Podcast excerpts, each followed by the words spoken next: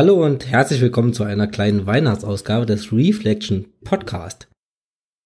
Nur noch einmal schlafen, dann ist es wieder soweit und die Geschenke werden verteilt. Weihnachten ist aus meiner Sicht doch sehr zwiegespalten. Auf der einen Seite die Besinnlichkeit, die Familie trifft sich und auch ich freue mich jedes Jahr auf die Weihnachtsfeiertage.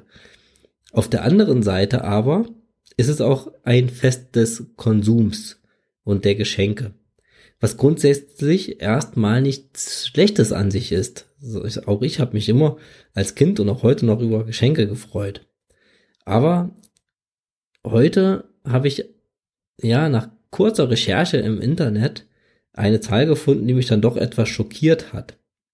Und zwar ist es so, dass Erwachsene im Durchschnitt fast 500 Euro für Weihnachtsgeschenke ausgeben wollen in diesem Jahr, nach eigener Aussage.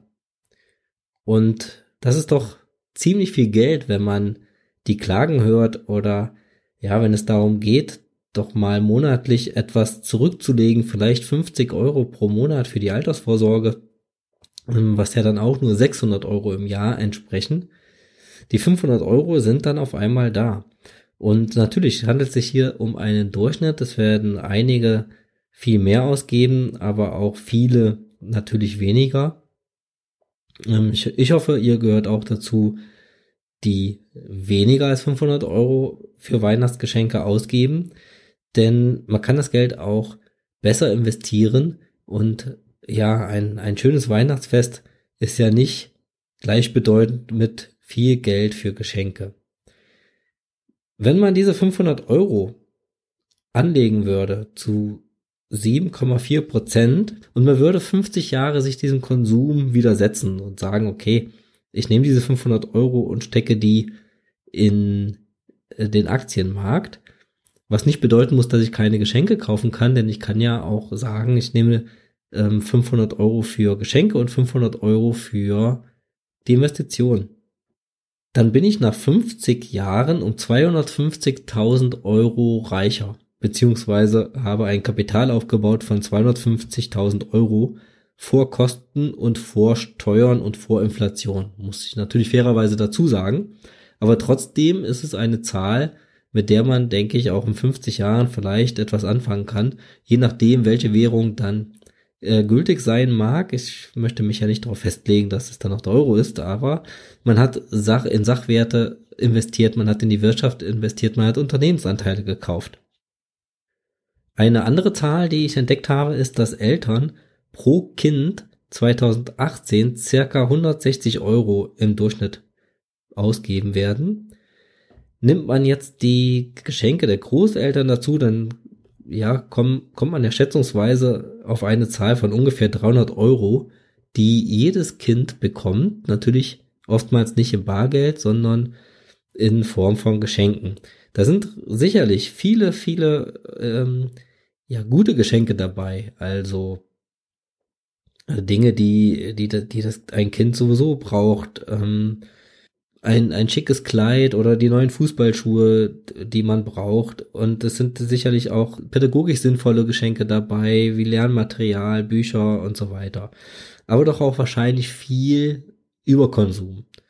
Und unabhängig davon, ähm, auch hier das Rechenbeispiel, würde man diese 300 Euro jetzt 70 Jahre lang anlegen. Ich habe jetzt hier 70 Jahre genommen. Warum? Angenommen, man würde ein Kind vom allerersten Geburtstag Jahr an nicht in diesem Maße beschenken oder aber, also um, um nochmal eins klarzustellen, ich selber bin nicht dagegen, natürlich nicht, dass, dass ähm, Kinder ihre Geschenke bekommen zum Weihnachtsfest. Ganz im Gegenteil, ich habe mich selber darüber gefreut und ähm, als Kind und natürlich als Erwachsener auch noch. Es wäre jetzt natürlich nicht angebracht zu sagen, jetzt, äh, jetzt soll das aufhören und alles bitte äh, in, in investieren. Das ist Quatsch.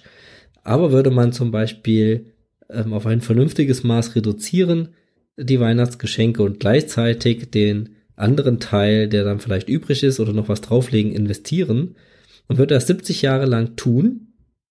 Ich habe einfach mal prognostiziert, dass das Renteneintrittsalter für heute Neugeborene vielleicht bei mindestens 70 Jahre liegen könnte. Und würde das auch in dem Aktienmarkt zu durchaus erziehbaren 7,4 Prozent anlegen, dann wären wir wieder vor Kosten und Steuern bei 640.000 Euro. Das wird man so nicht erzielen. Das muss ich dazu sagen. Ähm, es ist einmal, kommt die Inflation dazu. Das heißt, die 640.000 Euro wären viel weniger wert, als es es heute sind. Es kommen Steuern dazu, die irgendwann bezahlt werden müssen nach den Freibeträgen. Es kommen die Kosten dazu, die sich natürlich mit einem ETF-Portfolio gering halten lassen. Aber nichtsdestotrotz haben sie einen kleinen Anteil und werden etwas Rendite wegnehmen. Ähm, Aber immerhin, es geht mir hier nicht darum, die reine Zahl jetzt äh, zu be äh, belastbar zu machen. Es geht mir darum, nur mal aufzuzeigen, wie viel Geld doch letztendlich äh, verschenkt wird.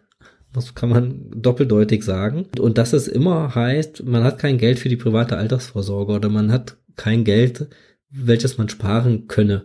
Und man kann nicht in den Aktienmarkt investieren. Meine Behauptung ist, äh, fast jeder kann das. Man muss nur etwas äh, zurückstecken oder ja, Konsum und Sparrate austarieren. Und gerade am Weihnachten kann man, ist vielleicht ein guter Zeitpunkt, jetzt ähm, nach, Wein nach den Weihnachtsfeiertagen vielleicht mal darüber selber zu reflektieren. Kaum jemand wird mir widersprechen wollen, wenn ich sage, dass die Industrie und der Einzelhandel das Weihnachtsfest ja eigentlich schon für sich vereinnahmen oder gekapert haben. Da habe ich nochmal eine interessante Zahl mitgebracht. Allein im November und Dezember hat der deutsche Einzelhandel 100 Milliarden Euro umgesetzt was paradoxerweise für Aktionäre, also für die, die den Konsum widerstehen und in Aktien oder Aktienfonds investieren, wieder nicht gerade zum Nachteil gereicht ist. Damit bin ich am Ende meiner Moralpredigt angekommen in dieser kleinen Weihnachtsepisode. Die Message, die ich rüberbringen wollte, macht euch Gedanken, wie für euch die richtige Balance zwischen Konsum und Investition ist in 2019, aber auch darüber hinaus in den Folgejahren. Ich wünsche euch ein schönes Weihnachtsfest, ein paar ruhige Tage mit ganz viel tollen Geschenken. Wir hören uns vielleicht noch mal Ende diesen Jahres, wenn nicht, aber ganz bestimmt im Januar in einer neuen Episode, in der ich euch berichte, welche Tasks ich bezüglich meiner privaten Finanzen immer zwischen den Jahren ähm, durchgehe und ja, warum das Ganze, was da vielleicht für praktische Sachen vielleicht auch für euch dabei sein könnten und ja, was mir das ganze Thema bringt, dann nochmal über das Jahr zu reflektieren und die Weichen für das nächste Jahr zu stellen. Ich würde mich freuen, wenn du dann wieder dabei bist. Bis zum nächsten Mal beim Reflection Podcast.